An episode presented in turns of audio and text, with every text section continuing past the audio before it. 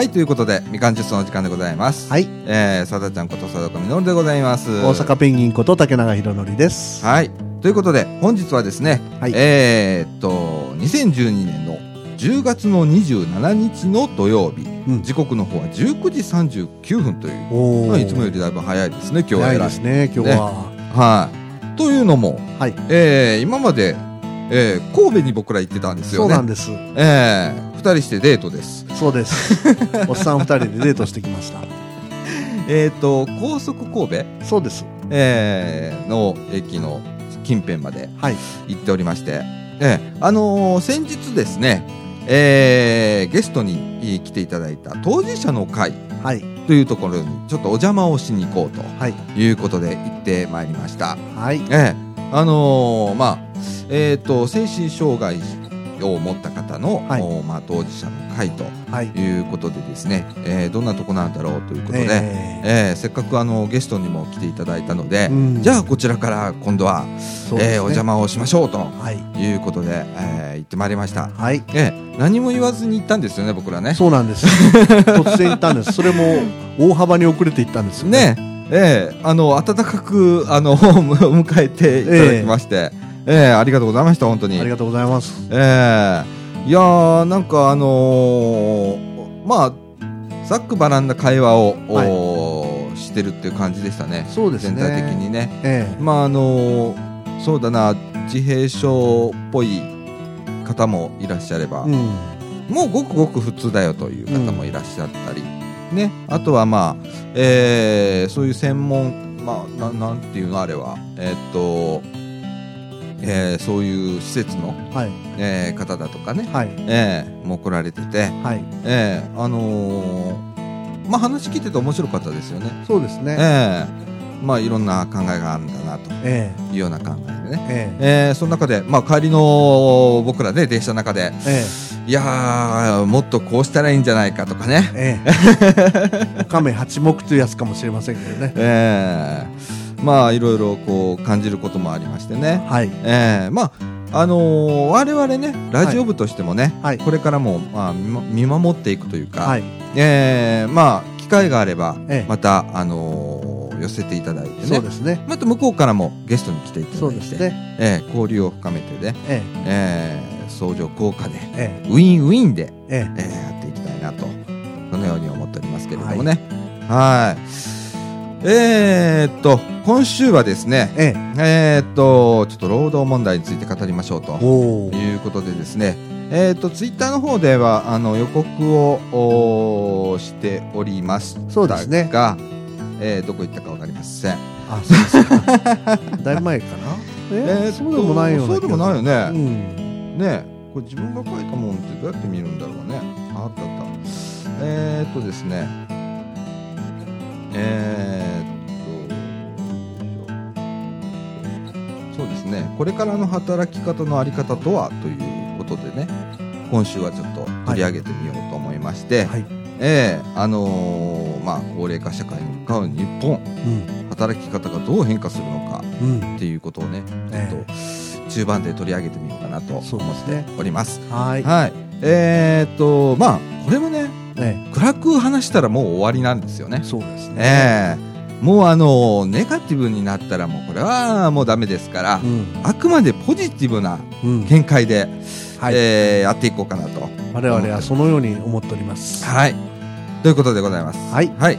ということで、えーみかんジュース、この放送は NPO 法人三島コミュニティアクションネットワークみかんの提供でお送りいたします。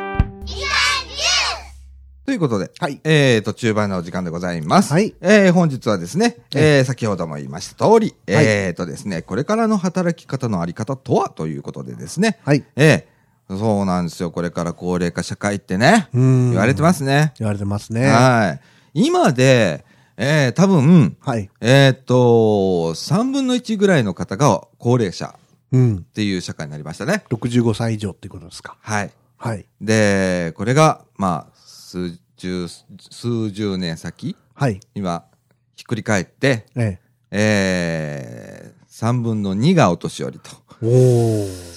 3分の1が若者とうん。いうことですね。はい。でですね、ええ。そこで僕はちょっと、あれと思ったのね。はい。で、それは何かというと、えそのね、え。え今、就職難、就職難って言ってんじゃないえ。。はい。あれってなんか変じゃない？今はまあ、不景気だから、はい。なんとなくわかるような気がするんだけど、はい。でもさ、これ、ひっくり返ってさ、ええ数十年後えとか、あとまあ、近い将来10年、15年後には多分、50-50ぐらいになると思うんだわ。え。はいはい。ね？ってなると、ええ。働き手なくなるんじゃね？えって若者がいないんだから。いや、それは言われてますね。だしょ？ええ。ということは、えー、雇用生まれるじゃんと。うん。ね。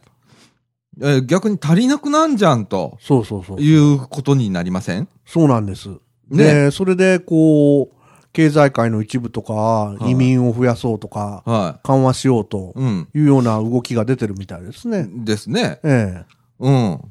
で、そこでなんで移民なのって、僕ちょっと思うのね。え。うん。っていうのが、これからさ、えっ、と、まあ、高齢化社会で、ええみんな長生きをどんどんまたしていくわけじゃないですか。ええ。寿命も伸びてっし、みたいな感じで。でね、ある、こう、自分の体が動く限り働くっていう世の中っていうのはありかなとうん。いうように思うんですよね。ええ。うん。例えば今、えっ、と、65ぐらいが定年かな、そうですね。65が定年ですね。昔55っていうのがなかったっけ？私が社会に入った時は55でした。ですね。はい。で、今65。ええね。これが75になるかもしれない。そうですね。ね。ええ僕、それでいいと思うの。ええ。外から人を別に入れなくても。ええ。ね。そうするとね、納税者増えるじゃん。そうなんです。ねえ。えこれいいじゃない。え。えだってお年寄り、これ、リタイアしてさ、え。ええ。急に老け込んじゃったりしてさ、えとか、今までバリバリで働いてきたのに。仕事一辺倒でやってきて、ええーリタイアした途端になんか生きがいをなくしたりだとかえ。さ、え嫁さんからなんかあの急に離婚届を叩きつけられたりだとかえ。さ、とかっていう現実を見てたらさ、ええ。働いてりゃいいじゃんってそうなんですよ。思いますよね。ただ、まあ、経済界の方から言わすと、うん。要するに、コストが日本人では高すぎるとうん。いうふうに捉われてる方がいるみたいですね。ねえ。海外との競争に負けると、それは。でもさ、おかしくない？ええ日本で物を作ってる以上は一緒じゃない？っていうかですね、うん僕そもそもそうなると、その企業っていうのは何のためにあるのかっていうことを問いたくなるんですよ。日本の企業でしょ？うんだ日本人のために 寄与しなければ、その海外の競争に勝ってもそれどこの会社っていうことになりません？そうですよね。えいや、あなんか、ほれ、グローバル化社会とかって言うじゃないですか。結局のところさえ、、え何のグローバル化なの？みたいなさ。え。そうそうそその、日本で物作りゃいいじゃないですか。う。ええでね、その、日本人が、その人件費が高いのは、ええいいもん作ってっからっていう自負があればそれでいいわけよ。そうです。それを貫いていけばね、ええ。いいものを出してね、価格競争する必要ねえのよ、普通。えね？その、ジャパニーズブランドみたいな感じでえ。ね。ええ。だってさ、メルセデス・ベンツがあんなに高くったっても売れるんでしょ？そうです。でしょ？そうです。?BMW 高いよね。シトロエン高いよね。そうです。それでも売れるよね。うん。いや、それでいいんじゃないの？日本の企業の生き方ってって思うの。戦後日本はスイスを目指したこともあったんですよ。スイスを目指すというのは。うん。要するに、うん。衛星中立っていうのはまあ置いといてう、ん。その戦争はせずに、うん。高い技術力で、うんその頃時計とか、そういう機械工具とか、うん。そういうので、うん。技術革新をやって、ええ。で、それで工業国家になるんだと。立派なブランド国家になるんだと。ちっちゃな国だけど、はいはいはい。安売りはしないと。うん。うん。そういう話があったんですよ。ねえ。立派な話だと立派な思いません？話ですよね。えあのー何？今のさえ。、え家電を見ててもえ。ね、ええ。その、すごくちんけに見えんの。うんうんうん。その、何を基準にして言ってるかっていうと、え例えばバブルの頃に出てきたプリンターとか、はいそれから洗濯機でも何でもそうですけれども、の材質とね、え。え今の、えー今現代のえ。ね、ええーその製品の材質見たらえ。ね、ええ。今の方が安っぽく見えんのよ。実際安っぽいと思います。ね。安かろう悪かろうですからね。ねええ。で、昔の方がよく持ってたのよ。持ってました。ねはい。で、昔保証期間って結構あったよね。ありました。5年、10年とかだったよね。耐久消費財に入ってました。みんなテレビでも冷蔵庫でも。ですよね。ええ。そ財産でしたもん。ですよね。ええ今、保証期間短いよね。短いですね。1年とかでしょ。ええ。ほとんどが。えまあ、たまに3年とかありますけえ。ど。ええ。いや、どうなんかねと。そうなんですよ。そこになんかね、日本ってもうちょっとこう、何？自分に自信を持ってうん。いって、別にコストがかかるのはいいもん作ってからコストがかかるんだよとええ。いう世の中でいいじゃんと。僕もそれを見直すべきだと思うんですよね。ねえそうやって。うん。うん。だから高付加価値のもので、うん。えー高いもの。アップルの製品なんかそうですよね。iPad、ええ iPhone なんか高くても皆さん買えますよね。買いますよ。ね。あれでいいんじゃねえの？アメリカは IT 関係でそれを投資を惜しまなかって、うんああいう風にしたわけですよね。ねえ。世界を席巻するようになったわけですよね。そうですよね。今や、うんこれ、パソコンで動く OS っていうのはアメリカ産ですからね、すべてね。アップルもそうですし、そうです。ね、マイクロソフトの Windows もそうだし、そうです。そういうでもそれってそんな昔の話じゃないですよね。ここ近年ですよね。近年の話ですよね。はだからアメリカさんはアメリカさんでうんシフトしてるわけですよね、そうやって。い。ねえ。じゃあうん日本はどうシフトしてんのかっつったら、うん。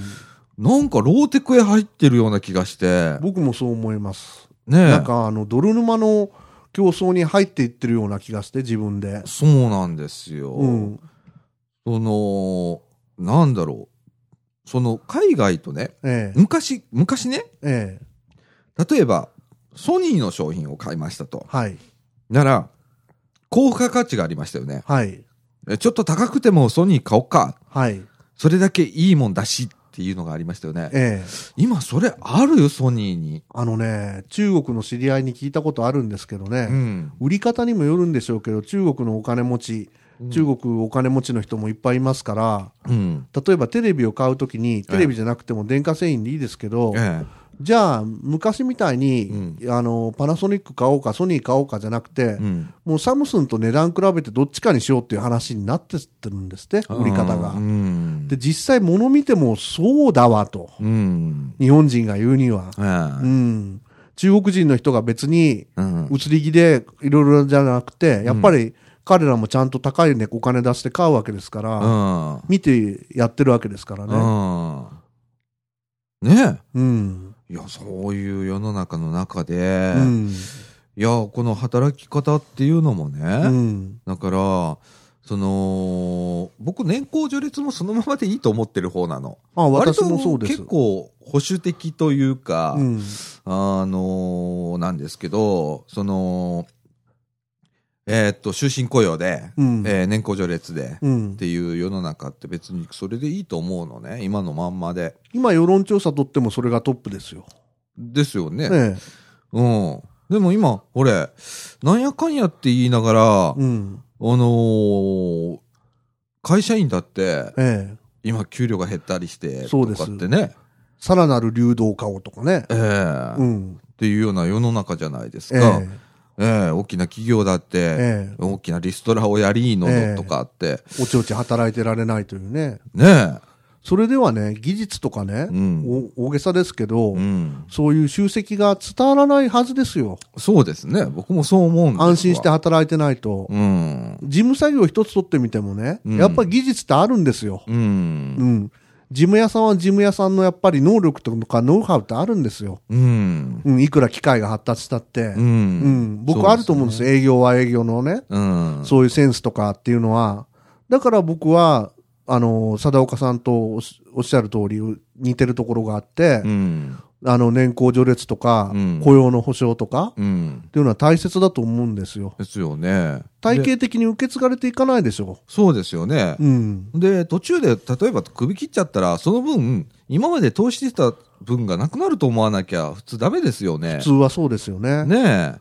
あのーまあちょっと話はずれちゃったんですけれども、えその、これからね、え。えその、55だった定年がはい65今なりましたえ。と、はい。この先まあ75になったとしましょうよ。はい。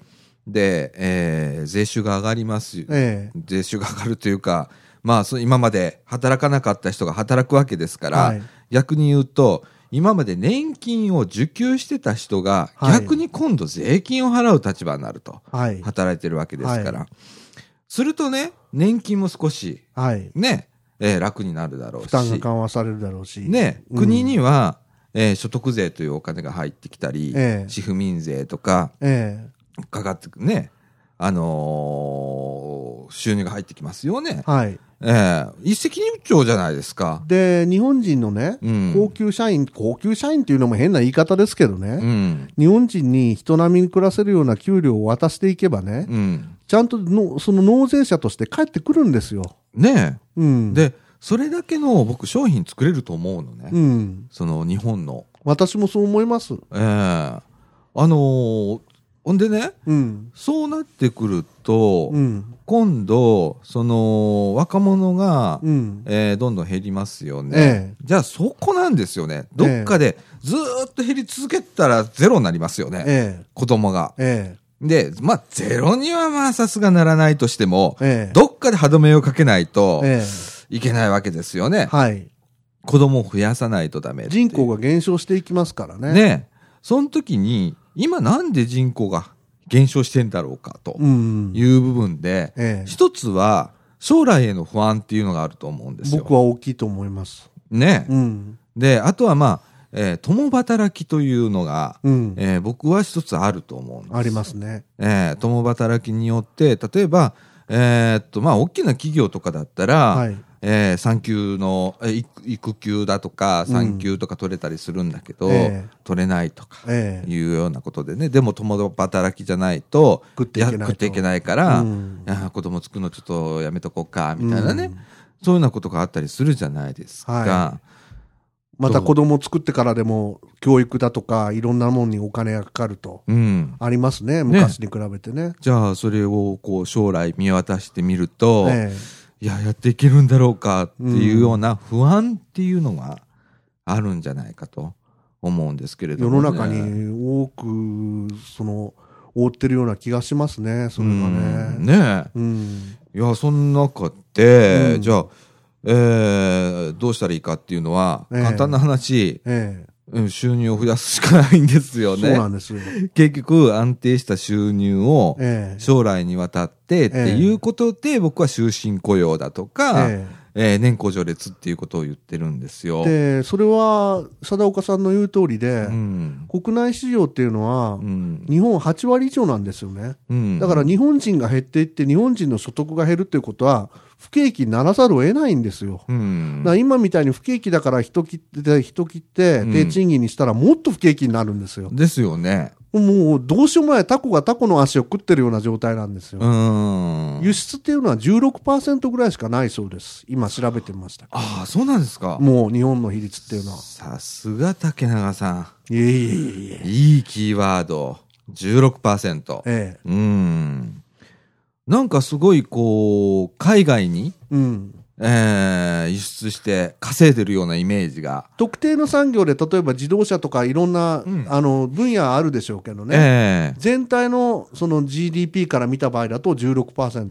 あーそこら辺がね、なんかね、日本人ちょっと勘違いしてると思うの。えなんかさ、トヨタとかさ、ええそういうのとこばっかし発表するからさえ。、え言ったらもう8割方が輸出で、みたいな感え。じえのイメージを持っちゃってて、え。ええ。逆、逆なんだね。逆なんですよ。ねもう日本のマーケットがうん主なんです。日本は自分のところで消費してるんですよ。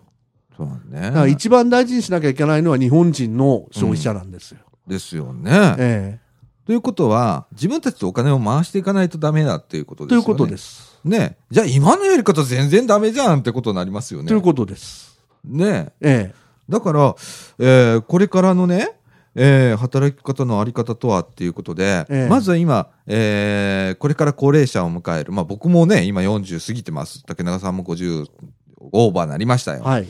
ね。これからどんどん高齢化の方へ 僕らは近づく。ね。そうですね。もう片足突っ込んでる状態でしょ。えね。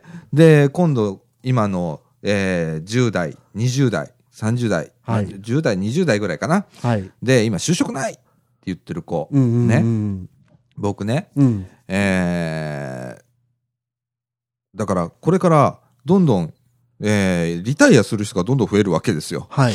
このまま行くとね。そうですね。すると、雇用は増えるよ。はい。絶対に。雇用増えます、確実に。ね、はい日本の市場がそれ以上にしもべば別よ。はい。人口が急に減るとかね。減るとかね、うんあともうみんな貧困になっちゃったとかっていうことが急激にあれば、ええーこれは別ですけえど、ええいや、そう、そうにはならないと思うのよ。僕はすごく楽観視してますから。僕もそうはいかないと思いますし、うん、そう言ってもらったら困ると思います。困るもんね。うん。うん、そうなると、えーっと、今大学生で、ええ2回生3回とか、ええ4回とかでもうすごく苦労してるというような子もね、うん。えーもしかしたら30ぐらいになったら引く手あまたみたいなね、うん。えーことになるかもしれない。そうですね。うん。で、そのためにね、ええ今ね、一生懸命ね、ええ専門分野を、特に大学生の子に言いたいんだけど、ええ僕ね、専門分野を極めてほしいの。ああ、なるほどね。うん。うん。準備をしておいてほしいわけよ。うん。で、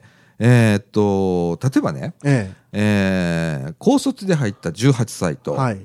大卒で入った22歳。はい。これもうすでに4年の差があるんですよ、現場で。ええええもらう給料違うのに、はいでも現場知識としては4年間のブランクがある。そうですね。うん。これ大きいんですよ、結構。大きいですね。これね、結構あの、高卒の、うん。えーその、子が22歳になって、ええ新卒の22歳の、その大学生の新卒ね、はい。入ってきたやつと比べると、ええあら、高卒の方が使えるよ。そりゃそうです。ねえ。えだから、えーこれがね、今就職できないとして、ええ30までっていくとするじゃないですか。はいまあちょっと我慢しなきゃダメだけど、えはい。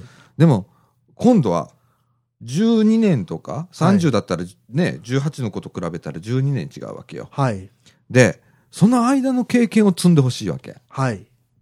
ね、無駄にせずに。そうですねえ。えで、30の時にえ活躍してほしいわけよ。えうんうん。そうやってものを見てほしいの、今。ええ世の中。えで、すごくテレビを見ても、例えばニュースを見てもえね、え何を見ても、えええすっごいネガティブじゃん。うん。報道される。るのがね。暗いですよね。いや、あれ景気が悪いだのなんだのつってさ、うんえー就職みんなできないんだとかさ、今時点の話ばっかり言うでしょ。うん。それもなんか悪い方向に取り上げますよね。そうなんだよ、うんそれだったら、そら、みんなのマインドって心の中、ええもう暗くなるよね。ええじゃあ買い控えしようって、そらなるわな。なります。ねえ、うんいや、それがね、僕はね、ほんと是正してほしいの。えもう NHK なんか率先してそれやってほしいわえけよ。えね。もうネガティブキャンペーンぐらいのね、ええネガティブじゃない、ポジティブキャンペーンぐらいでえね、うんええやってほしいの。ええええこれから、この10年先はこうなりますっていうね、えええことをね、えええその時にあなたたちがどうしても必要になるんですっていうような、こう予測っていうのもあってもいいと思うの。今僕らが言ったような予測っていうのもね。うんあの、そこがね、全く見えないのが不思議で仕方ないの。そうですね。うん。んなんでこんなにネガティブなんだろうって。将来はこうなりますっていうニュースは、うん。昔はよくやってたんですけどね。ねえ。うん、昭和何年度にはのどうなりますと、うん。こういう感じでグラフとか出てきたりして右肩上がり、上がりそうそうそうそうのグラフをみみんな見て、えで、みんなワクワクして、えで、より頑張っええてっていうのがあったわけえいろんなもんが開発。発されますとかね。ねえ。うん。で、今やなんか右肩下がりみたいな何もかもダメですよみたいな感じになっちゃって、えこれはいかがなもんかなと思うんですよ。ねえ。8割が日本人の市場で決められてる以上、うん日本のマインドを煽らないとしょうがないんですよ。ね逆に言うと、世界中が不景気でもえ、うん。日本だけ好景気ってことはあり得るんですよ。あり得るんですよ。うん。本当にね。ええ。ここをね、ちょっとね、あの、考えてほしいんだわ。本当そうです。うん。だからね、その、よくみんなが不景気不景気って言ってるのは、ええ。まあ確かに給料も下がったでしょう。ええ。それは、今までこれ、バブルが弾けてもう、えっ、と、何年、20年ぐらい経つの20年かなぐらい経ちますね。ね？で、20年経って、えもう、えっと、みんな嫌なこと聞きまくったわけよ。え。えだから、夢を描けなくなっちゃったのよ。え。えで、えーポジティブな考え方すら忘れちゃったような気がして、うんもうテレビ局もそう、ラジオ局もえ。そそうですね。う。うん。で、街中の、その、何、井戸端会議でさえそうなんだよね。そうなんですよね。うん。うん。もっとこう、ポジティブでいいじゃんってうん。思うんだよね。そうなんですよそうじゃないと、今の若い子にうん。夢描けないよ。そうなんですよ。あと経験っていうのであればね、うん。僕も詳しいわけじゃないけれど、うん。若い子にね、せめてね、うんまあ、派遣とか僕は、あの今のあり方、人材派遣だとか、うん。あのそういうアルバイトとか、非正規雇用。非正規雇用で働かすっていうのは僕基本的に反対なんですけどね。うん。まあ、でもそれが一気になくならないとしたら、うん。せめてう、ん。正社員になれるような経験をしてあげてほしいんですよね。いや、僕はね、全面的にうん非正規雇用反対なんですよ。あ、そうですか。もう全面的に反対なんです。うん。ただし、一つだけ抜け道があるとしたら、ええー非正規雇用でええ数年間働いたら、ええ必ず社員になれる。え。うんうんうん。しなきゃいけない。うんで、そこまで雇ったら切ってもダメ。ええ。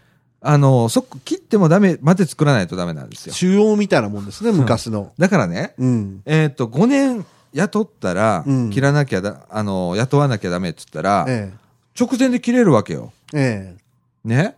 それだったら、えっ、と、5年働いて、えっ、と、3年以降、5年未満、え。ええ。えーは、もうこれ絶対に雇わなきゃダメうん。とかするんですよ。今問題になってるやつですよね。派遣止めとかね。うん。うん。それを、あのーさせる。あだからね、本当は、本当は、本当はよ。え本当は、それが、それも絶対抜け道があるから、ええ僕は絶対に嫌なの。え。うん。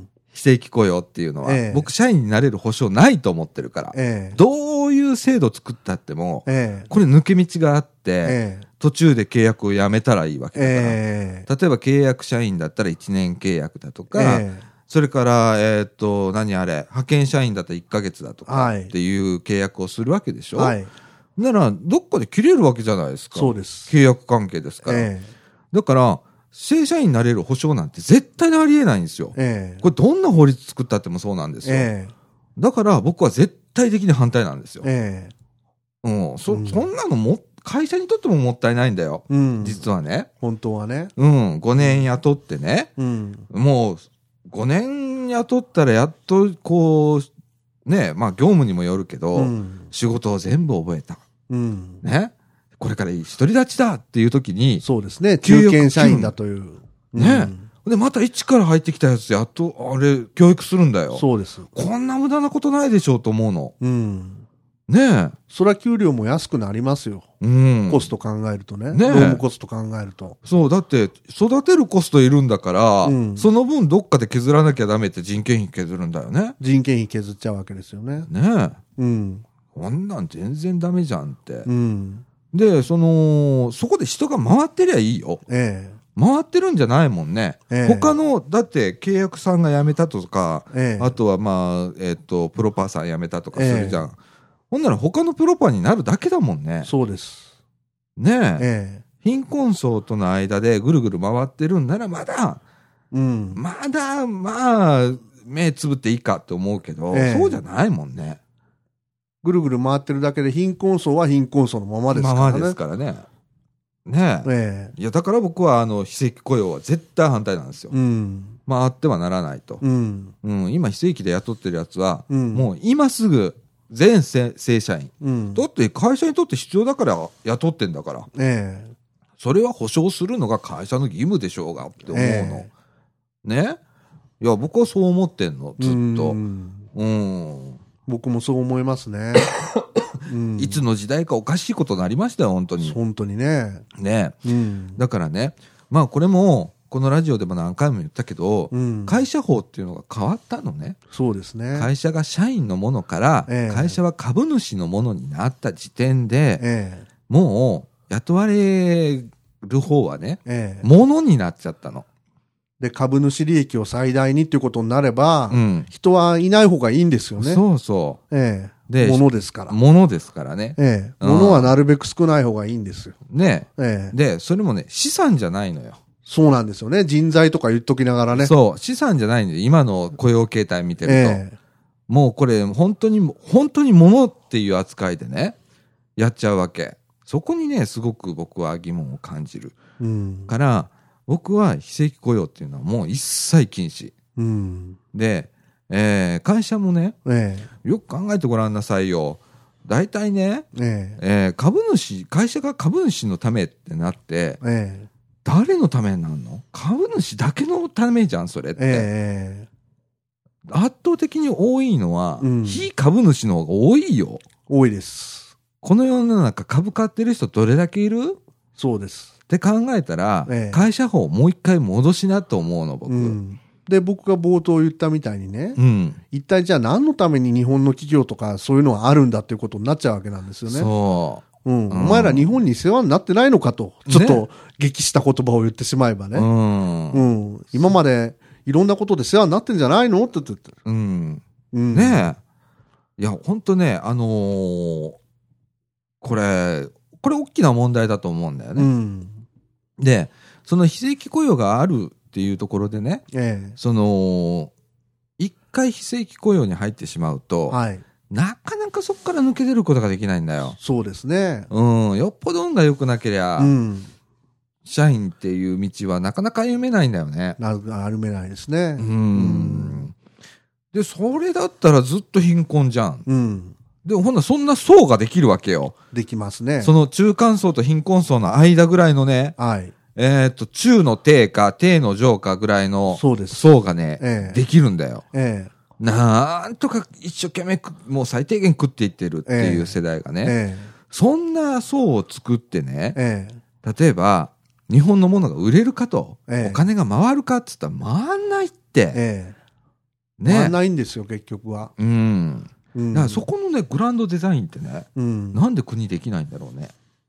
なんでなんでしょうね。ねうん僕らす、僕なんか特にバカだから、うん。すごく素人考えて今言ってるけど、うんこれ無茶な話じゃないよね、きっと。いや、日本が高度成長してきたのは、その考えできたんですよ。ずーっと。そうだよね。ええ。で、変えるたびに悪くなってるような気がするのは気のせい？や、僕はあながち気のせいのような気がしまいしせん。ないよね。うん。なんか制度がこう変わるたんびに、どんどんこう、その、えー全体的な日本の中にあるお金っていうのはそう減ってないと思うわけよ。ええ、減ってません。ただ、そのお金の配分がええ、おかしくなっちゃったのよ。そうです。ね。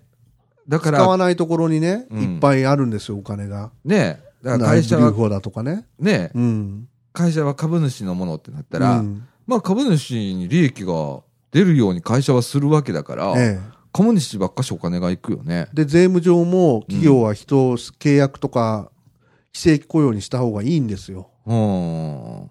ここで詳しく述べませんけどうね。ん。うん。消費税でさえうん。軽減されるんです。ああ。非正規雇用を雇った方が。うん。うん。そういうのがね、うんまかり通ってるんですよ。うん。で、まあ、あのーこれからね、高齢化社会に向かいにあたってですね、え僕はあのーだから、ご老人の方は、え。ええ。もうできるだけ、もうあの、もう働きたくない。もういいやっていうまで働いてほしいの、思いっきり。えね。で、僕らも多分そうしないとダメだと思うえ。の。えで、えー若い子は、ええもうちょっと辛抱しとったら、え。ええ。僕は大丈夫だと思ってんの。うん。っていうか、それぐらいのことを国が言わないとダメだと思うの。そうね今の若い子に。ええ。その、もうちょっと、ちょっとがん、もう我慢しといてくれと。うん。今から、あの、きっと雇用す、あの、雇用人口がええ減るから、えうん、ってなると、これからどんどん人が足らなくなると。え。ええ。だから、君たちが必要なんだよ。うん。そんな時代が来る。うん実際そうなんだからね。実際そうです。三角形が逆三角形なんだから、うん。ね、うん絶対的にその働く人数が必要なんだから、今のパイさえ守ってれば、僕はだからそれをね、移民で埋めようっていう今の考えはすっごい反対なんですよ。反対、僕も反対。うんう。ん。それはね、移民の人にさえ失礼だと思うんですよ。僕も失礼だと思うの。同じ人間としてね。うん。ただ安い労働力だからって言って輸入するっていうのはね。なんかね、僕ね、奴隷と一緒だと思う。そうそうそう。彼らだって家族もあるや故郷もあるんだし、うん。それだったら日本人として迎えなきゃいけないと思うんですよ。そうだよね。もう一緒のことね、うんアメリカ合衆国みたいにうん移民の国になっちゃわなきゃいけないと思うんですよう。ん。ねえ。うん。いやね、本当あのーここら辺ね、えー若い方はね、もう諦めないでほしい。そうですね。とにかく。で、えー今年ね、まだ泣いてもらえてないとか、えそれから、えー去年泣いてもらえてなくてまだ就職浪人してるよっていう方え、えね、絶対に希望してないでください。えはい。あのーそのうち、ええあの、絶対に人が足りなくなりますから、はい。ええあのー本当にね、なんで貞岡さんみたいなこと言わないんでしょうね、政府はね。わかんなねえい。うん。昔人手不足、人手不足、省力化、省力化って言ったじゃないですか。言ってた。あれなんだったの？合理化、省力化って、あれ何だったんでしょうね、一体。なんだったの？合理化、省力化の行く果てが、おい、これかよっていう。結局、その分だけロボット増えた？ねえ。ねえ。増えてないよね？増えてないですよ。サービス産業に回ってるだけですよ。おかしいよ、絶対。うん。じゃあみんな店屋が自動販売機になったかってそうじゃないですよ。そうじゃないもん。うんねえ。おかしいよ。絶対おかしいよ。変なサービス産業が増えただけですよ。そうだよね。うん。いやー、ほんとそう思うんですよ。うん。うん。で、だからね、またね、その、高齢者の中でも、うん。もう、あのまあ、今だったら65で定年。ええ。もうリタイアだからリタイアしたいっていう人はしてもいい。えね？それはもう自由ですえ。から。えもうしてもいい。その代わりに、あのちょっと共助へ回ってほしいんですよ。地域活動とかね。うん。えーまあ、人の何かの役に立つうん。ような活動。それもね、今まで自分が、えーやってきた分野っていええう、すごい資産があるわけですよ。の、そうですよ。年を取られた方っていうのは。そのノウハウをね、ええ。えー生かしてほしいんですよね。そうですよね。例えば人をマネージメントしてたとかね。うんってなったら、地域の中で人を束ねる役にできるわけですよ。うんこれってすごいことじゃないですか。そうですね。ねえ、うん。例えば何かこう、作ってた人とかなったら、その技術を使って貢献をするっていうことにこう、切り替えてほしいなと。えそれだけでもね、僕ずいぶんこれ変わると思うんえ。ですよ。そうですよね。ね。うんなさらに今度は、それをすることによって、うん。えー控除がへ減るんですよ。ええ。僕は何をやりたいかっていうと、控除減らしたいんですよ。うんうんうん。結局税金使いたくないんですよ。うん今税金足んない足んないって言ってるんだから、なんとかして、じゃあ使わない方法を考えればいいわけでしょ。うん。じゃあ、そういう今までの、あの、いろんな知識を持ったうんお年寄りの方がね、うん。そのリタイア後に、えーそその知識を生かしてう、ん。共助に回るうんっていうことによって、うん。控除から出るお金を減らすことができたりしますよね。うん。そうですね。うん。すると、まあ、言ったらね、働いても、働いたらね、ええーっと、税金を納めるし、はい年金もらわない。え。はい。ね。これも国にとってお財布に優しいし、はいリタイアしても、ええリタイアしたとしてもそれを生かして共助につなげれば、ええ。控除から出るお金が減る。はい。これもか国にとって、とか市町村にとって、ええお財布に優しい話じゃないですか。そうです。それでいいじゃんって思うの。いいですよね。そういう社会って作れないのかなねこれ綺麗事なのかな？え。いやいや、そうは思いませんよ。でもそういうグランドデザインがうん僕聞聞いたことないのよ。そうですよね。この、このね、うん。あんまりこう、教養のないね、うんが学歴もない僕でさえ今こう、こう、ここまで考えたのね。うん。だけど、そういうことがね、うん。こう、夢だとか、うんそれから、えー、なんだろう、うん、将来の明るい考え方っていうのが、うん。専門家から出てこないんだよ。聞いたことないの。そうですよね。で、おそらくね、うんそういうふうに思ってる方はいっぱいいらっしゃると思うんだけど、うん、どうも、うん、違反めいたことになっちゃうけど、取り上げ方が違うような気がするんですよね、最近ね。ううん。その、先ほど言ったみたいに、うんマスコミだとかねう、ん。うん、政治家の人もそうかもしれないしう、。うんん。ねで、どうも皆さんネガティブな気持ちになってるのか、ネガティブネガティブな本ばっかり売れるのか知りませんけえ。ど、うん。ポジティブなもんはもう一つダメなんですよダね。メなんだようね。ん。で、ポジティブなことを言うと、うん綺麗事って言われるの。そうなんですよ。僕ね、それがね、すごく悲しいのね。うん。で、あのーまあ僕もそんな経済評論家でも何でもないし、うん何でももう何の知識もない方ですから、が考えたことですから、えーこれ専門家の方から続かれれば、ええまあ全全部こう言ってることが破綻するかもしれないよ。でもね、その中で、その、破綻させるのは簡単じゃないですか、そういう理想論を掲げてる人、じゃなくって、それを現実する、現実的なものにするために、うん。えー専門家っているんじゃないのって僕思うの。そうそうそう。そうなんですよ。そのネガティブなことを言う専門家なんて簡単じゃないですか、めちゃくちゃ。ポジティブなことを考えるのが本当の専門家だと思ってんの。経済っていうのは形成催眠って言いますからね。何ですか？あの難しい言葉がエコノミーに当てたんですよ、経済っていう言葉。はで、形成催眠っていうのは一言で言えばい。、うん。うん、祭りごとを良くして政治ですよね。うん。政治を良くして民を救う。だだからいい言葉当ててるんですよ、日本人、昔の人は。は。エコノミーは経済って訳したんですよ。ほうほうほうほううん。いやー。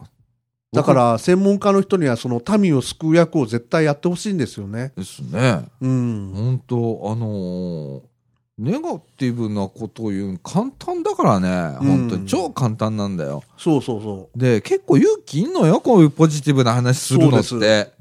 このラジオ聞いて、鼻で笑ってる、今聞いてるあなた、うん。いや、いると思うけど、うん。あの、これね、あの、鼻で笑ってたら、そのままそうなっちゃうよ。そうです。あの、夢や理想がないと近づけないじゃないですか。近づけないのよ。ちっとも現実が変わらないじゃないですか。う。ん。だからこれだけ覚えててね、うん。あのー本当に、今、そのネガティブなことだけ考えてとか、今僕らが言ってるのは、あの、ことを聞いてね、いやー、あいつらなんか、変、なんか生ぬるいこと言ってんなとかってうん。思ってる人ね、うんい。や、本当ダメよ。ダメです。本当にダメよ。うん。あのー未来を語れなくなるよ。ええ。あなた、じゃああなたがみ未来を語った時に、うん。えー日本は崩壊するの？ね じゃあ違う案をちょっとこうみかんジュースでくださいな。ええ。ねえ。あの、本当に、あの、いや、もっとこんな方法があるよとかっていう意見ね、それも聞いてみたいし。聞いてみたい。うん。うん。あの、ここがダメっていう意見と、それが、うんここがダメだけど、こうできんじゃないっていう代替案を欲しい。うん。うん。そういう投稿がちょっと欲しいね。うん。今ね。うん。いや、あのー僕はね、あの本当になんかこう、えー元通りにするっていう考え方かな？どっちからかというと、うん。うん、一旦元通りにしてみて、うん。で、再出発してみるってう。いうんぐらいの、えーことができればなとうん。思ってるんですけどね。そうですねう。ん。そう難しいことじゃないと、うん。私は思います。はい。はい。えー、そんな感じですけれども。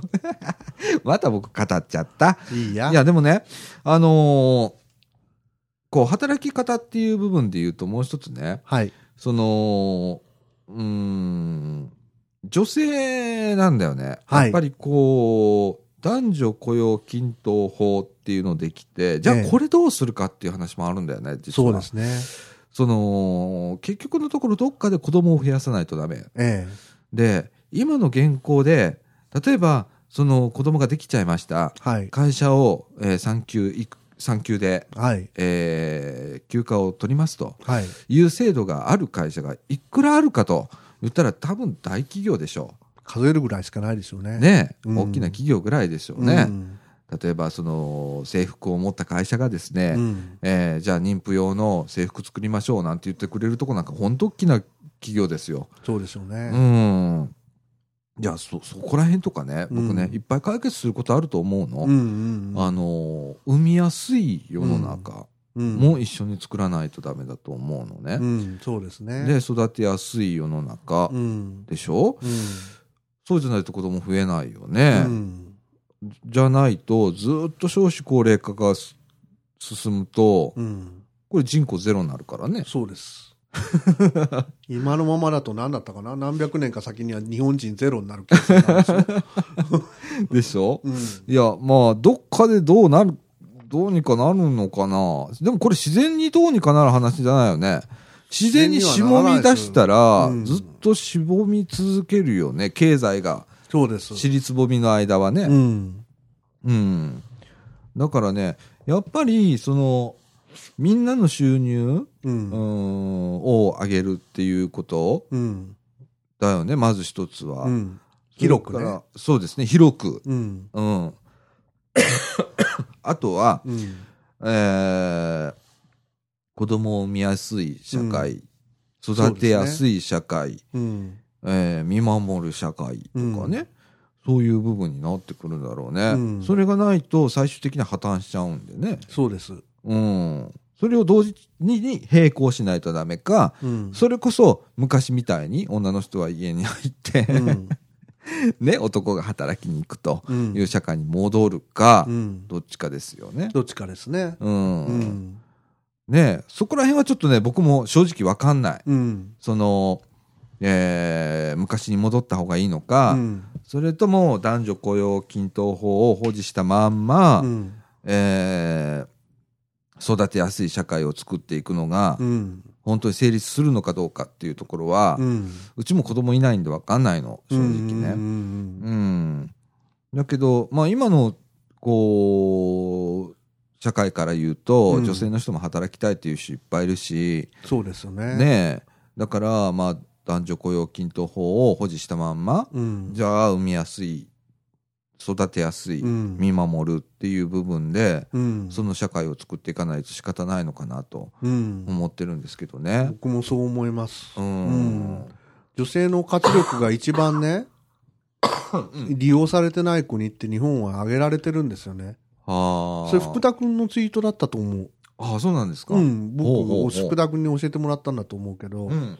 要するに、その、大卒主婦みたいな道しかないは子供産んじゃった、産んじゃうと。うん。そういう国は珍しいと、先進国では。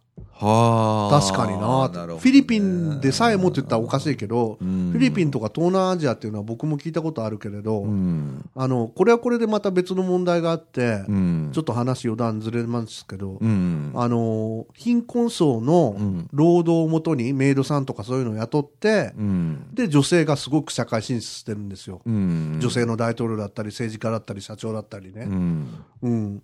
うん。で、それはそれで問題なんだけれど、うんまあ単純に社会進出で見た場合だったら、うん。日本はもったいないんですよ。高学歴とか、うん。あの、社会で経験積んでた人が、うん。子供産んじゃうと途端に主婦しかない。うんうんなるほどね。うん。うん。だからそこをどういうふうに、例えば、えー子供を産みましたと。うん。ね。で、産休が、まあ、まあ、産後、うん。えーまあ、3ヶ月ぐらい取れましたと。うん。その後、育休で男の人が、うん。まあ、3年間ぐらい、うん。えー面倒見ますよとか、そうそうそうそ ね、うんあるいは代わり弁担う。うん。とかいう制度をね、うん。作るとか、うんその間の、まあ、給料は、うん。まあ、半分になるけど、うんまあ、共働きじゃからいいじゃんっていうことで半分にしちゃうとかね。うん。うん、そういう考え方もあるからね。うん。うん。だから、もったいないっちゃもったいないんですよ。もったいないね。うん。いや、その、それとね、うん。一つ今気づいたんだけど、うん。えっと、今までさ、うん。えっと、男社会だったわけじゃん。うん。ね？で、女性は途中で会社を辞めていくわけじゃん。っうん。ていうのが当たり前の社会だったけど、ええ今は働き続ける人も増えたわけじゃん。えで、そこで男の人のえ、、ええ。えー働き場所がなくなったっていうことはないの？それは僕ないと思いますね。いわゆうるん弱者男性とか言って、うん。まあ言われてますけれど、うん。それは僕はね、うん。先ほど言ったようにね、うん。あのー契約だとか非正規雇用とかのうん。問題と絡んでると思いますよ。はあ。そっちの方が根本であって、ん性別の問題じゃないと思います。なんでかって言ったら、うん女の人とかがそういう場に追いやられる場合が多いですから、はあ。非正規雇用にね、うん今でも。う。うんん。なるほどね。うん。だから弱者男性っていうのは僕はちょっと筋違いじゃないのかなと僕自身は思いますね。うん。うん僕の中では、うん。えーっと、雇用、うんだから、えー働く人が2倍になるっていうイメージがあるわけよ。うん。今まで男性しか会社に入らなかったのが、うん女性が加わったと。うん。ということは倍雇用口が必要だなとうん。いうように思うんだけど、うん。それは違うのかな？それは僕違うと思う。違うんか。ううんだっ、て、あのーいずれかの時に、まあ、産休か育休か、うんまあ、それか昔みたいに主婦とか、うん、それとか、あの、夫の方の主婦か、うん、にしろ、子供の面倒を見なきゃいけないじゃないですか。うん、いずれにしろ。それがうん。今の少子高齢化っていうところを、うん。に象徴的なんじゃないの？子供が減ってるわけでしょ、ええっていうのが埋めないってことでしょ？ええ。でも、そういう、例えば、産休なり育休なり、うん、それか、そのし主婦制度、主婦制度って変な言い方だけど、うん、そういうのに戻ったりした場合、うん、収容人口がうん。単に男女を合わせて2倍になるとは考えられないし、うん、それとか、あのー保育所だとか、うん幼稚園だとか、うんそんなもんも建設しなきゃいけないだろうし、あそしたらそっちの雇用も出るだろうし、新たな雇用がね。うんうん、なるほどね。で、急に世の中そんなに変わんないと僕は思ってるから、あ、そうだね。それはあるね。うん徐々に徐々に変わっていくもんだと思うから、うん、うんそうだね。だからね、この、えっと、えっと、逆三角形何の何年後かちょっと忘れちゃったけど、うん。ね、そこまでに何とかしないとダメなのよ。ええその半ばぐらいまでに何とかしなきゃいけないのね。えその逆三角形になった時に到達点って言ったらもう遅いよねえ。ええ完全に沈没してると思うの、日本っていう国は。ええ少なくともその逆三角形が、えーっと、ちょうど、50-50ぐらいになった時はい。ぐらいまでには何とかしなきゃいけない問題だと思ってんの。えおこ遅くてもえね。で、うん、そこでだって一人で一人の老人を背負うわけでしょ。えはい。面倒を見なきゃいけない世の中になるわけですよ。そうですよね財政的にも何もかもで。うん。もうその時にはちょっと遅いぐらいじゃないですか。うん遅いですよね。ねえ。今3人で1人抱えてんだっけ？それぐらいですかうね。ん。うん。でしょあどうかなって思うんだよ、ね。今からね、うんあのね、ポジティブな明るいアドバルーンを上げることに賛成します、私は。うん。ね、うんポジティブに。で、本本当にいい企画とかいい発案があれば、うん。広くこう、あの、集めてですね、うん。明治維新の五箇条のご専門じゃないですけど、うん。万機公論に消すべきじゃないけど、こんだけ日本人いるんだから、うん。別に日本人に限らなくても外国人でも何でもいいんだから、うん。いろんな提案集めたらいいんだと思います。ねうん。ポジティブなものをね、ポジティブなどんものね、どんどんどんね。うん。で、あのー政治もそうなんだけど、僕、うん目先のことしか考えてないような気そう。そうそうそう。すっごいロングスパンのプランって、あまあ何一つ見えないんだよね。うん。その、何？こう、なん、グランドデザインっていうのがね、え描けてないような気がすんの、どこの省庁も。えうん。で、その、描いたとしても、その人間いないわな、その頃になったらっていうような感じの世の中になっちゃってて、うん。あのーこれやばいなと思ってんの。うん。うん、だからね、今からの政治家さんとか、まあ国会議員だけじゃないんだけど、うんその市民も国民もみんな考えなきゃダメなんだけど、うん。その、自分たちのう老、んうん年取った時のうん。社会を一回想像してみて、うん。いやその時にポジティブと取るかネガティブと取るかによって、うんこの社会って大きく変わると思うのね。ええうん。で、僕は割と、ネガティブに考えたってもうダメじゃん、これもうん。う。もうお、そこでもう終わっちゃうじゃん。うんだから、ポジティブにしか考えられないのよ、僕にとっては。いや、そうだと思いますよ。もうそう考えなきゃいけないのよ。うん。国家がね、たとえ破綻しようがね、うん何しようがね、うん。やっぱね、ダメなんですよ、自殺何万、何十万とかそんなん出しちゃったらね。うん。3万とかね、うん。やっぱダメなんですよ、そういうことは。そうだよね。今まで日本で3万人ちょいぐらいですかね。変死者合わせるとなんぼとかいう数でしょ、うん。うん僕ね、本当それは異常な世の中だと思うのね。うんまあ若干今年減ったって言ったけど、うん。いや、これわかんないよ、これから先ね。うん。で、そんな交通事故死が1万人切ってんだよ。うん。ね。それの3倍も、うん3倍以上のね、うん。自殺者を出すようなこの世の中うね。ん。これどうないかしなきゃいけないよね、本当うに。ん。うん。それもポジティブに考えていってほしいわけよ。そうです。であの今自殺を考えてる人も、うん。もっとポジティブに考えてよって思うの。そうそうそね？う。。うん。うん。だから、前も言ったように、うん本当に今ね、自殺考えてる人なんかはね、うん。すぐに誰かに、あの、いいな？もうとにかく、誰でもいいから。うん。、で、誰でもいいからっていうのは、うん。とにかくコンタクト取れっていうことなの。うん。で、そこでダメだったら、次の人にすぐ声かけなさいっうん。て思うの。うん。で、それが最終的に控除でも何でもいいから、うん。とにかく死ぬなと。うん。うん。死ぬ暇あったら、その分、誰かに恩返ししろとうん。思うのね。うん。それが一番だと思うんだよ。うん。うん。だから何もかもが僕ポジティブだと思うの？考えっていうのは。そうです。うん。僕もそう思います。ね生きてる以上ポジティブじゃないとうんやっていけねえじゃん、そんなの。うんねえ。そうですよ。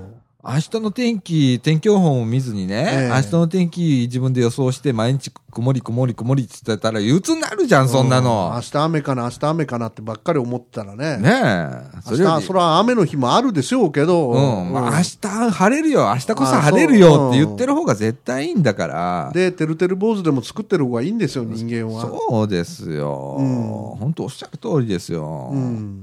ねえ。そう思います。ねうん。え。いやーそんな感じでございますけれども。はいあの、ぜひともね、皆さんね、あのー意見、ご意見、はい。ね。これね、あのー別に違うぞと、はい。うん、いう意見でも、これ大歓迎。はい。僕らね、逆にそれを望んでるぐらい。はい。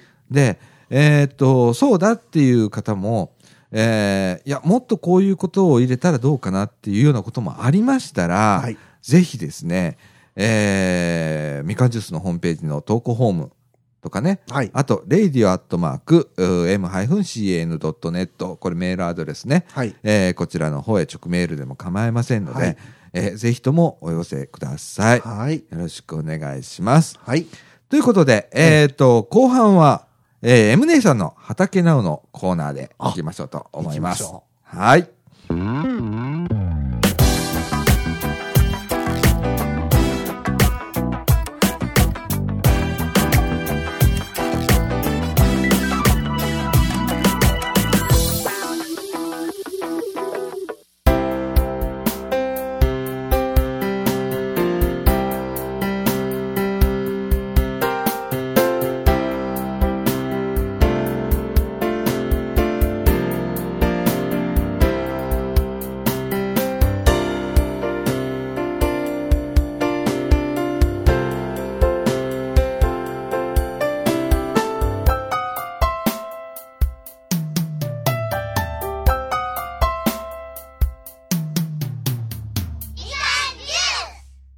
ということで、はい後半のお時間でございます。はい。えー今週はですね、えー後半で、M 姉さんの畑直のコーナー行きたいと思います。やったーはい。それでは、えっ、と、いつものおか、おたけびを、はい行きましょうか。はい。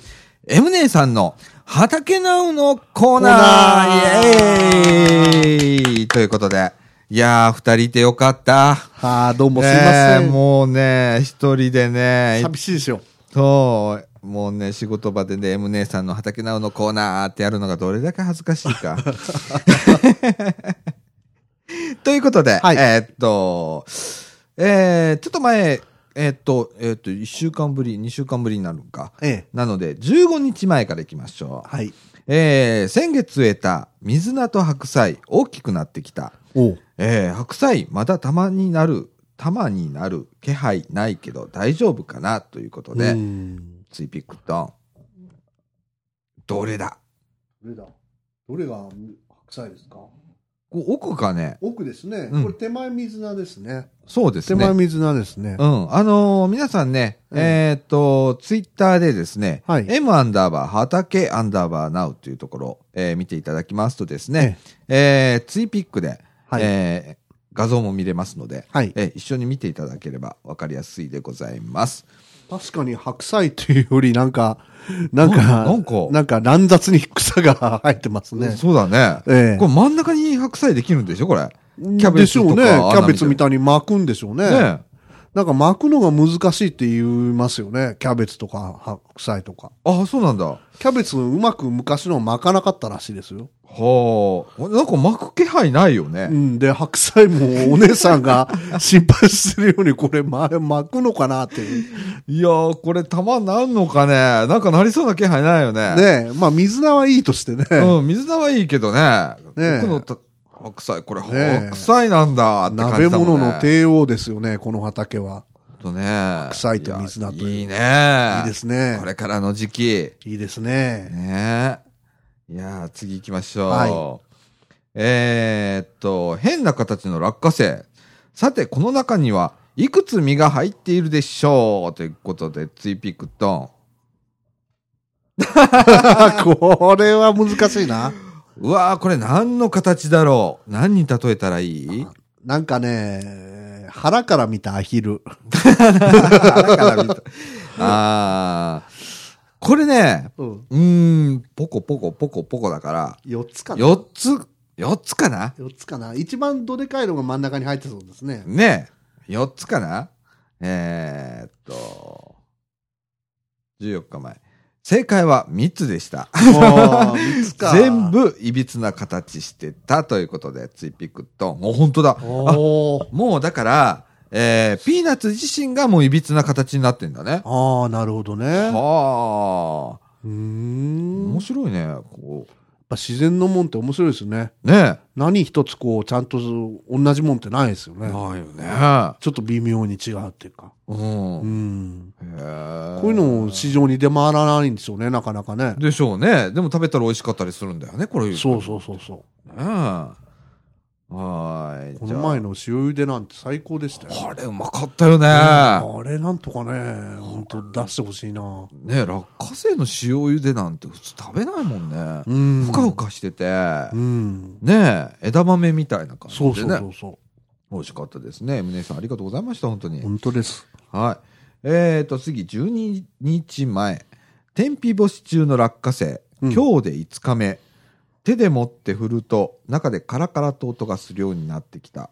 検索すると、2週間くらいは干さないといけないみたい。うん。スイピックトン。おもーうこうやって振るんですおーかあの、例のどっかで買ってきた鍋みたいなやつですね。そうです。ね。ざるに、ざるに。えー上にこう竹がバーッとあって、その上にええね、こうネットがかぶせてあるんでね。そええれで天日干しをしてるんですね。ははい2週間も干さなきゃいけないんですね。ね。だから中がカラッカラになるまで。ねねだから手で持って振ると中がカラカラ音がするようになってきたらしい。5日目。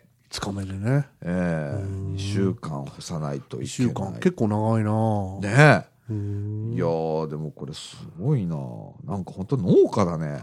やってること。ねやってることがね。うん。本格的すぎるよね。まあ、まあ、もともと農家だったんでしょ。ねね、お家ね。うん。またちょっと後でちょっと面白い話します。あそうですかはい。えーっと、12日前。えーっと、電子レンジでチンした落花生の比較。右が茹でてから、左が生のそのまま。えー茹でてからチンすると油がものすごく出て揚げ物みたいになる。それはそれで美味しいけど、生の方から渋皮の桜色が残って見た見た目綺麗だし自然な味って感じがするなあということでツイピクトンああはいはいはいはいはいはい全然違いますね、えーこれ。と左側が生のそのまま、はい。えー右側が、えー、と茹でたやつ茹を電子でチンした。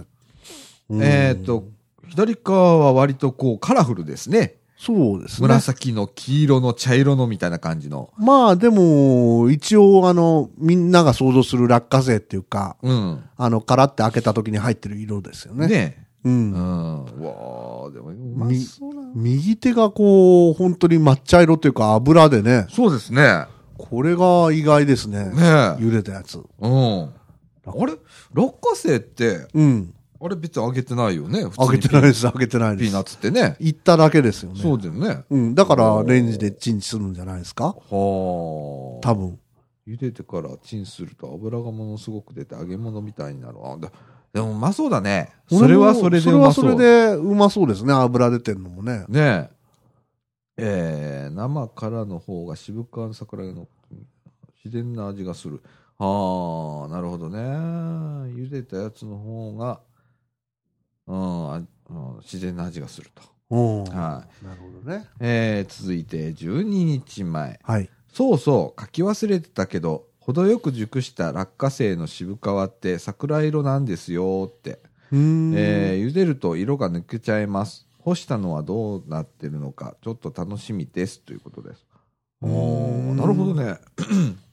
程よく熟した落花生の渋皮って桜色。そうだね、なんか、この間なんかもらね、食べたやつも桜色のやつ多かったよね。うん。うん。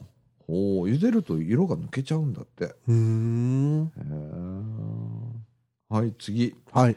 11日前。はい。なぜか上に伸びず横に広がってしまうパセリ。それ面白いな。ツイピックと、かなり期待。いや、なんかこれ、これ、いちごみたいじゃないですか？ねえ、本当だね。うん。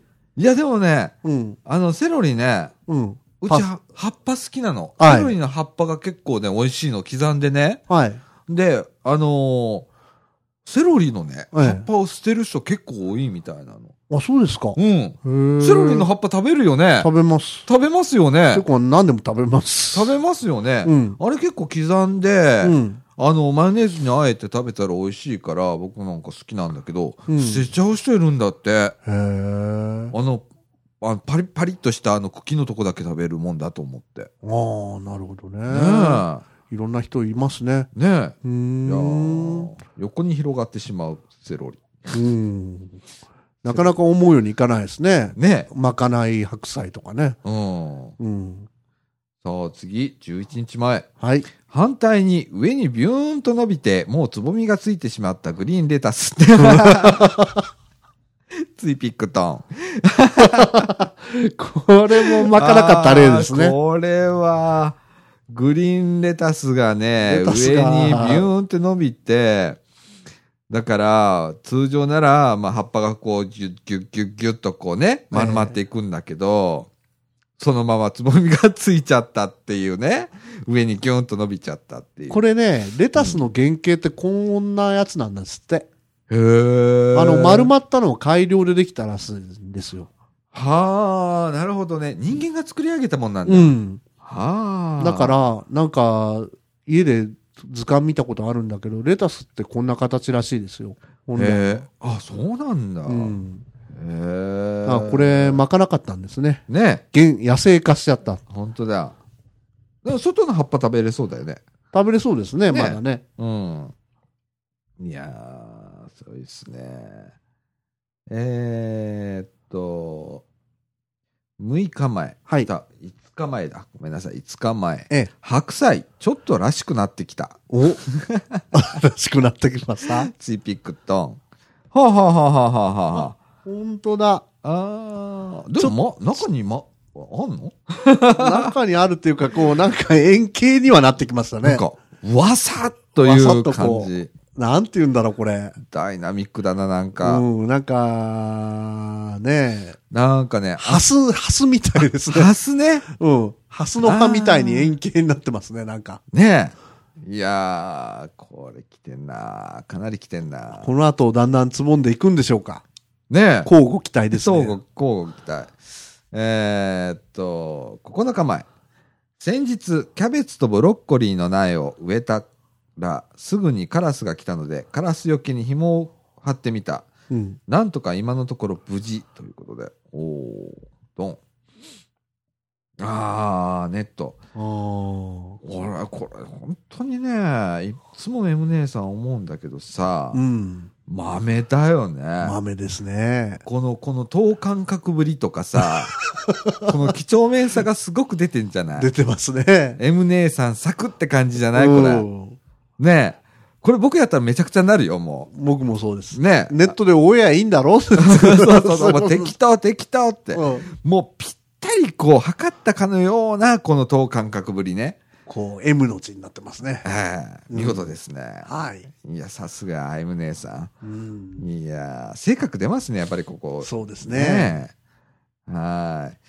えーっと、おー、二日前。はい。今時、いちごが実ってますと。おお。ほう。ドン。本当だ。え、ちょっと待ってよ。え、いちごって何月？いちご狩りって何月にするいちごで、うん？冬にも取れるけど、あれハウスでしょ？あ、あれはハウスか。うん。なんだ、春、春ですか？春かな？いつだった？いちご狩りっていつするんだっけ？いつだったっけいちご狩りって。っていうかさ、は最近、なんかいちご狩りも、うんハウスでかいちご狩りしてない？みんな。い。ああ、かもしれませんね。ねえ。あんまりこう、天然って見たことないよね。うん。おー、でもこれ、僕は子供の時ね、うん。近所にいちご畑あったんですよ。へー。うん。まあ、それだけなんですけどうね。ん。いつだったかな、いちご取んの。ねえ。でも今の時期多分ハウスモンの時期なのにね。うん。うわー、でも、美味しそう。まだまだできるぞ、これ。いっぱいまだ。これねちっちゃいの甘いんだろうな。え。きっとね。もう完全に熟してるもんね。うん。いやー、すげえなーうんうんねえ。えー、っと、一日前。はい。お隣の畑を耕すおじさん。掘り返すとすぐにカラスがやってくる。えー、これは何好天気あで、ここまで近づいても逃げない。ということで。ドン。あー、ほんまや。これカラスですわ。へえ。はあ。機械でね、あのほれ、ああの、あ。耕す機ああ、械で、ね、幸運期。根気で。はい。うん。あのー、ガヤーってやっても、はい。カラス逃げない。すごいなああれ結構な音しますよね、幸運期って。ねえ。いやー、カラスは。カラス大したもんだな本当に。騒音に耐えるんだ、それぐらいのことは。ねえ。ビビらないんだ。ビビらないんだ。ねねえ、鳥だったら俺カラスになりたいな。カラスだけがね、趣味持ってるとかね。あの、え、他の鳥はねえ。、うん。餌食う時間しかないんですよ。まあ、極端に言えば。子子供育てる時間と。はうん。で、カラスだけはね、うん猶予の時間があるらしいんですよ。い。遊びの時間間石をこう置いてみたりとかね。はあはあはあ。奴らいろいろするでしょ？うん、するする。うん、いろんなこと。なるほどね。うん。ああ、俺、スズメに憧れるんだけどな。ああ、スズメも可愛いですね。日向ぼっこしたりしてるでしょ。うんあのー、砂浴びとか。うん。あれ見てたらね、スズメいいなと思って。なるほど。うん。うーん。次行きましょう。はいこれも一日前ですね。はい。今日は暑かった。えー一昨日、モロヘイヤを抜いて耕したところに、大根の種をまきましたということです。うんえーこれはチーピックないね。ああ、昨日暑かったんかな？昨日はそうでしたっけね。ね出てないかわかんない。うん。えーと、これも、これは今日4時間前。はい。さつまいも試しに一株掘ってみた。はい。まだもう少しかなということで、ツイピクトン。あ、でも結構でも、なってるんじゃん。ね、できてますよね。うん。あ、でも、まあ、細いのがちょっとあるのかな。でもこれ十分じゃないの？ねちょっとね、夜食うぐらいにはちょうどいい。ねえ。ねあなんかこれ、ふかしたうまいよね。ああ、美味しいですよね。ね蜜が出てくるんですよね、こう。そうドローっと。あのね、うちね、ええ。あの、石油ストーブ使ってるじゃん。はい。で、これをアルミホイルで包んで、ええもうそのまま上にポンと置いとくだけで15分でできるのよ。ああ、いいですね。ふかし芋が。うんこれうまいんだわ。うん。あの、いつもね、ええかみさんの実家からもらってくんの。はい。で、それを、えー銀紙包んで、ポンと。うん。うん、うまいんだよな、これな。ねねはい、以上でございます。はーいエミネさんありがとうございました。ありがとうございました。ねいろんなもん、ねできてますね。そうですね。はい。楽しみです。楽しみです。ね、本当に。いやー、エムネさんと本当すごいもんな。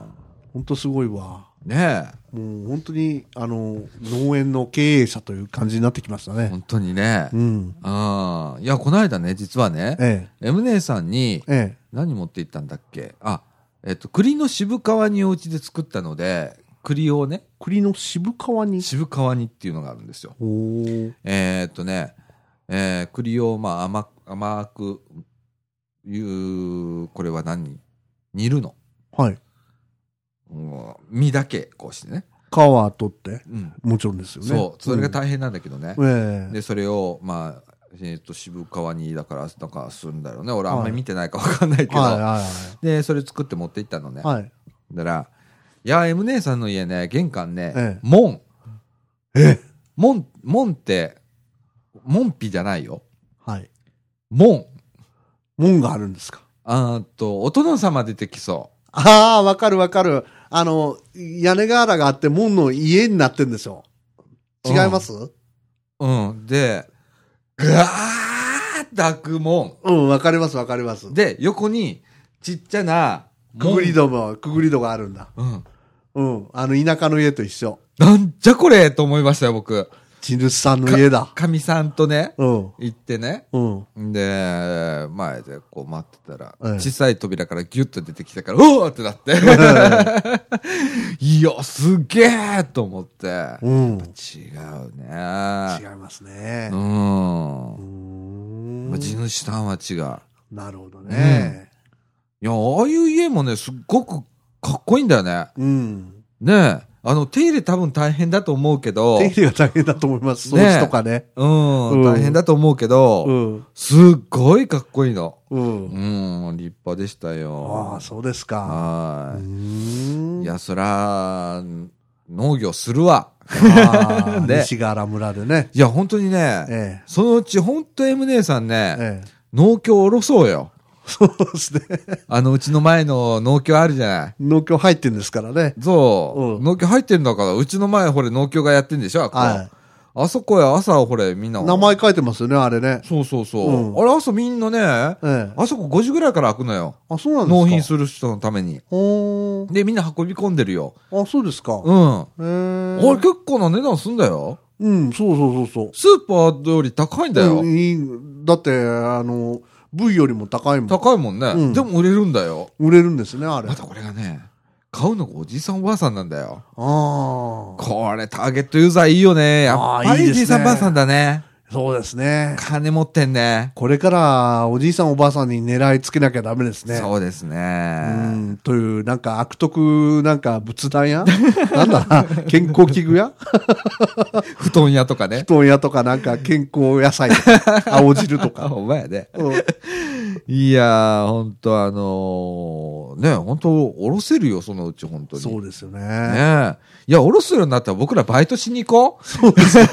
このあの、ラジオの、はいえー部費を集めに、はい。えー稼ぎに、はい。えー労働しに行きましょう、また。そうですね。小作能として働きましょうか。ほんまやね。うん。それか、この一角だけ僕らだけ借りるんですよ。借りるんです。で、そ、それをいくらからで借りて、で、年貢を納めに行く 年貢の納めの来た。ラジオ部は何やってんだ？ね、さっきもね、ええ僕あの、ほれ、あの、白浜で先週ちょっとお話ししたんですけど、ラジオで。えあの、白浜の国空さんから、はい。えービーチサンダルを、はいえー30足でしたっけ？ええ、ねそれぐらいありましたね。いただきまして、はい。えー30足、ちょうど30足でしたね。はい。ありました。で、これを、えー売りさばいて、ラジオ部の部品にしようと。で、30足だろって。はいなんかでもね、あれ、プライスタグ見たら2500円って書いてあったよね。そうなんですおだ2650円って書いてあれ税込みだから、ん2500円だもんね。よね。うん。いやー、それをね、300円ぐらいで売っても9000円になるじゃないですか、全部。ね。ええはい。悲しい話だね、これね。そうでしょうね。ミキサーも買えやしないよ。9000円じゃね。9000円じゃミキサーも買え階やしないよ。段の電気は買えますね。ね、今階段の電気切れてるんですよね。僕らね、本当怖い思いをしなそうがらね。なんです。ええいつもう滑り落ちるかわからない。わからない状態でね、ええええこうやってやってるわけですよ。はい。ね、ほんで機械も壊れちゃいけないからね。はい。もう優しく優しく扱ってやってるわけですね。はい。えーだからこの、あの、ビーチサンダルを今度の、えーお祭りね、お祭りですね。えーその掃除公園で11月やりますけれども、非常にお安くなっております。そうですね、非常にあの、ものとしていいらしいので、はい。えーそれをですね、えーっと、XL とかあったよね。ありました。ねありました、ありました。ありましたんで、子供だけじゃないので、ええ。えー子供から大人まで履けるやつと。はい。いう感じで品揃えはしておりますので、はいえーそれをラジオ部が露店を出しましょう。そうですね。悲しいなあ 俺らここまで落ちたか。いやー、まあそういう、あのー今、状況でございますので、まあええ先週も言いましたけれども、はい。えーもしですね、はい。既得な方がおられましたらですねお、見かけになったらですえね。ー買っていただくなりですね、はいそれから、えーっと、みかんへ寄付と、はい。カンパしていただくなり、そうですね、カンパするときは、ラジオ部へと。ラジオ部へと。えー一言添えてですね、ええー寄付の方、はいカンパの方、よろしくお願いいよろしくおたします。願いします。えーこのラジオ存続するのも、はい。えー皆様にかかっております。はい。はい。えーそんな感じでね、はい。えー、ほんとパソコン1台ぐらい欲しいよね、うち本当に。ね。えー今、クリエイティブオフィスことことの弊社の、で言って、大きな声で言うな。持ち出しですからね持ち出しのコンピューターでやっておりますからね。はい。ええいや、もう、今、新製品出たんですよ。ですね、なんか。で、うん。ね、今、この MacBook の13インチ使ってるんですけど、新製品で安、今度ね、うん薄くなったの。はい。軽くなったのね。はい。でそれを、今、神さんに、はい。買ってって言ってんの？でと。買ってって言ったら、これここに置けるでしょ。ああ、なるほどね。うん、で買ってって言ってんだけどね、ええ何って言われましたか？ら なんだと？みたいな感じで言われましたあ何っていうのは別に物が何っていうんじゃなくて、ん何の何の方ですか？なんだと？ってなんだとの方ですか？はってうん分かってんのかてめえっていう感じのやつね、ええでしたんでね、はい。ええでもあのーまあ買いますんで。もう買いますんで、はい。買ってこれこれもうここで据えますんでもう、はい。えーもうだって毎週こう持ち運びするのもうめんどくさくなってね肩も凝るし、えそーうですよね。そうなんです？その代わりもうここで編集ですよ。はい。ここからアップですよ、はい。えーそんな感じで考えております。はい。はい。